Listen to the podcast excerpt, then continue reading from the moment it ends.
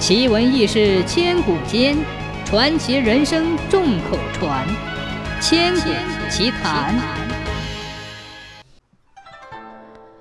古时候有个富阳人，名叫董昭之。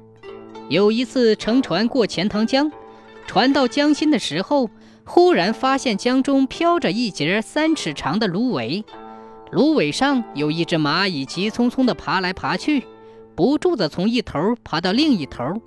眼看就要掉在江里淹死了。董昭之是个好心肠的人，他让船驶进芦苇，想把芦苇连同蚂蚁拾上船来。同船的人反对说：“哎呀，这是蜇人的毒虫，你敢拿上船，我们就踩死它。”董昭之没有办法，就用绳子一头拴住芦苇，一头拴在船舷上，拖着蚂蚁靠了岸。蚂蚁死里逃生，爬到陆地上，飞快地跑掉了。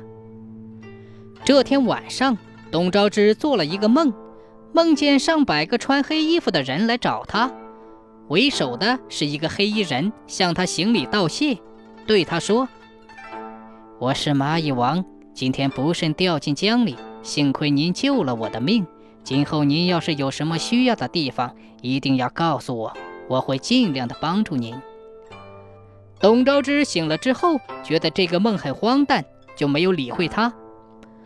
数年之后，董昭之因为四处维权得罪了官府，被抓进大牢，申诉无门，无法脱身。万般无奈之下，他想起了那个荒诞的梦，觉得不如试试看，也许是个好办法。他从牢里找到几只蚂蚁，对他们说：“我是富阳董昭之，得关在牢里。”请快去告诉你们的王，让他想办法救救我吧。蚂蚁们愣了一会儿，匆匆忙忙地爬走了。可是接下去一连三天都没有动静，董昭之有些绝望了，甚至感到自己太无聊，竟然傻乎乎地去跟蚂蚁说话。三天后的深夜，下着大雨，电闪雷鸣，睡梦中的董昭之又梦到了那个黑蚂蚁王。蚁王大声地喊着：“快起来，快起来！”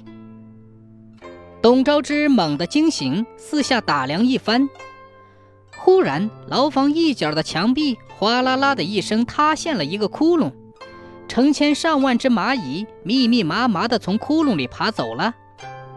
董昭之知道这是蚁王带领着蚂蚁们筑出来逃生的通道，他满怀感激地向蚂蚁们拜了一拜。